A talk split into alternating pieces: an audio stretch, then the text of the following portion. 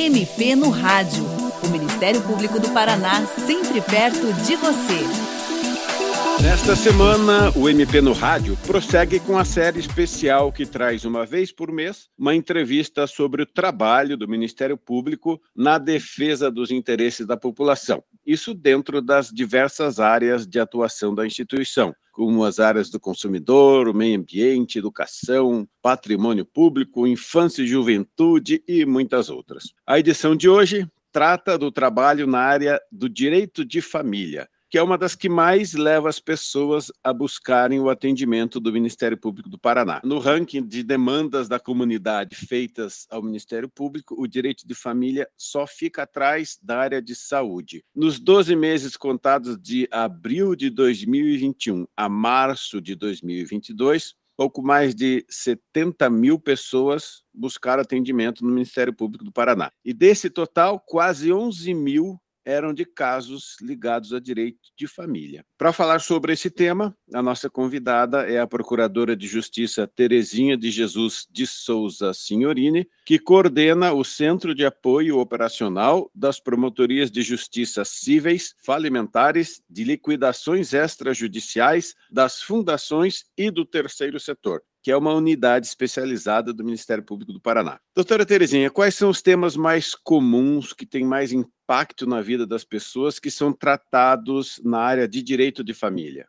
É, nas áreas de família, os casos mais comuns são os pedidos de divórcio ou término de união estável em que o casal tem filhos, e por isso é necessário decidir também sobre a guarda, a convivência com ambos os pais e o pagamento da pensão alimentícia.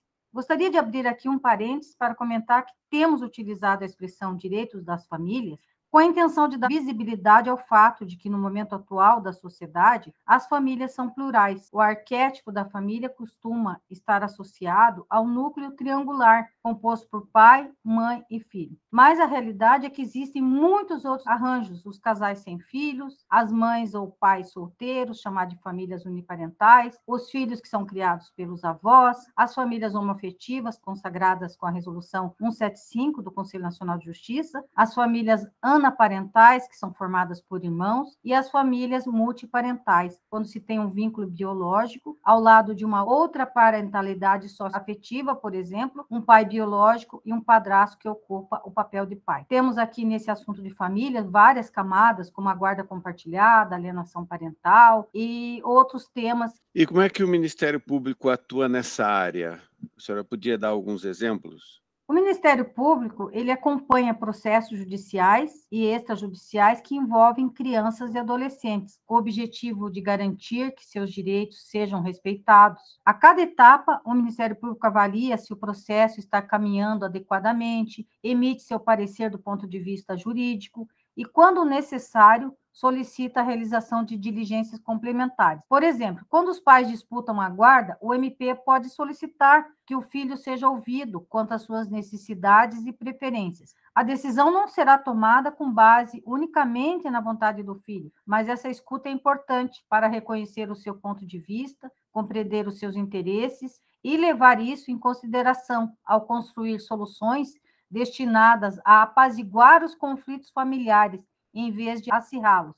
Mesmo quando existe consenso entre os pais, o MP atua de forma a poder até contestar quaisquer decisões que desrespeitam os direitos da criança ou adolescente, quando há, por exemplo, é, renúncia no direito de visitas ou renúncia da pensão alimentícia. E, doutora, o Ministério Público pode entrar com ação judicial em nome de particulares, por exemplo, para garantir o direito de alguma criança ou adolescente? Pode sim. Quando alguém não tem condições de contratar um advogado, deve procurar a Defensoria Pública para a defesa dos seus direitos. Se não houver Defensoria Pública, como ainda acontece na maioria das cidades do interior, o Ministério Público poderá ingressar com ação como substituto processual, desde que o caso envolva direitos da criança ou adolescente ou pessoa vulnerável. Por exemplo, quando é necessário, com relação ao tema dos direitos das famílias, cobrar pensão alimentícia do filho, pleitear o reconhecimento de paternidade ou investigar condutas de alienação parental. A senhora podia explicar rapidamente o que é alienação parental? A senhora citou que é um dos temas muito procurado no Ministério Público pela população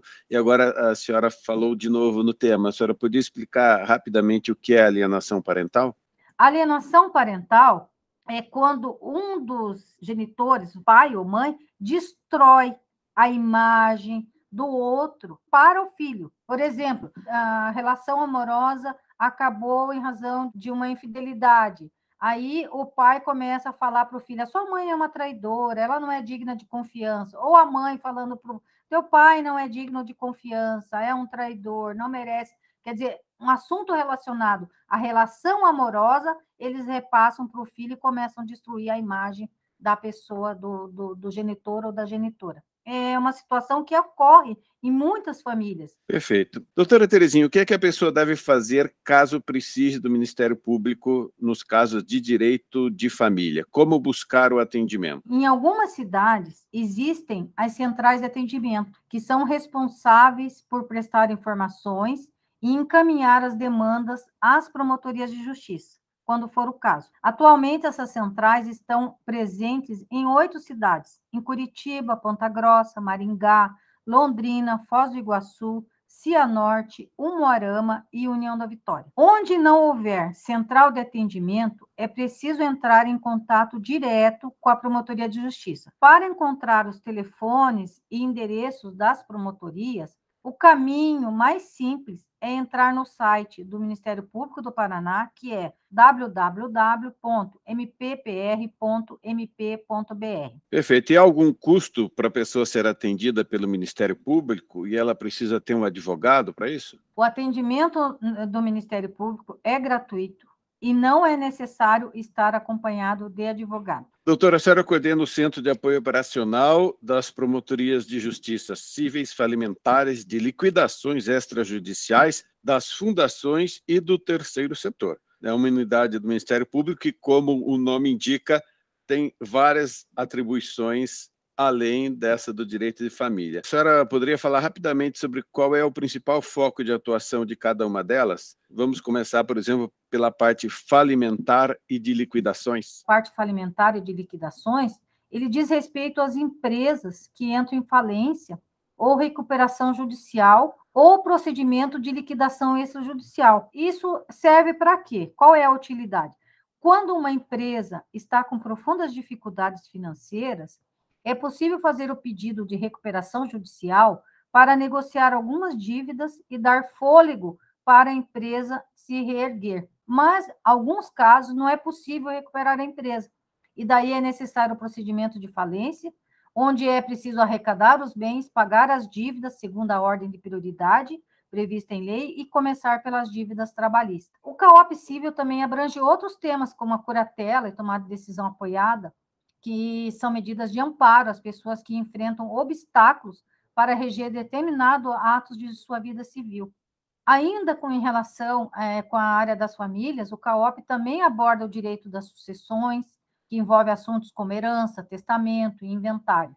Outra área de destaque é a atuação relativa aos registros públicos, que abrange vários temas, como, por exemplo, registro de nascimento, óbito, mudanças do nome, irregularidades em registro imobiliário, traslado de documentos estrangeiros, dentre outros. Atualmente, o CAOP desenvolve um projeto de coleta de dados voltado ao direito de acesso à documentação básica, ou seja, registro de nascimento, RG, CPF, título de eleitor, carteira de trabalho e certificado de reservista, quando for o caso. O CAOP se inspirou ao se deparar com casos de pessoas adultas sem registro de nascimento, muitas delas em condições de vulnerabilidade extrema, devido à situação de rua, dificuldade de expressão de vontade e outros fatores. Pessoas já adultas sem documento. É um direito fundamental, porque sem identificação, essas pessoas não são invisíveis, elas não têm acesso a direitos e serviços. Doutor, e na área de fundações e terceiro setor? Terceiro setor é o nome dado ao conjunto de organizações sem fins lucrativos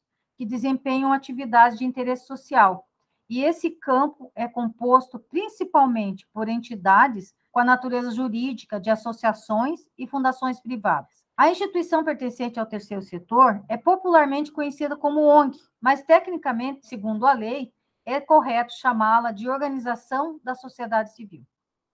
As organizações da sociedade civil, elas incitam e complementam a execução de políticas públicas, chamando atenção para a necessidade de atuação estatal em determinadas áreas, como educação, saúde, assistência social, e também oferecendo bens e serviços que o Estado, que não pode se agigantar e não tem condições de atender todas essas demandas, acaba sendo prestado pelas entidades é, do terceiro setor.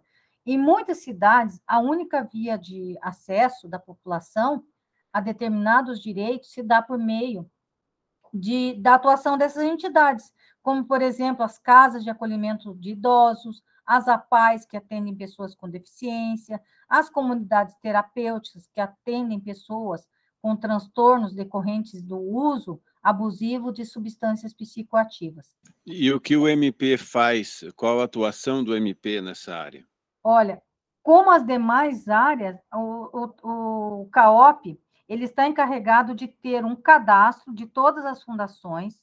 O Ministério Público ele ele, ele atua diretamente com as fundações por força de determinação legal, o artigo 66 do Código Civil, e assim como as demais áreas, o CAOP presta apoio nas consultas que, das demandas que chegam às promotorias e também produz material de estudos em relação às leis, também é, coletamos material em relação a captação de, de, de recursos para as entidades, no sentido de incentivar a comunidade a fazer esse trabalho.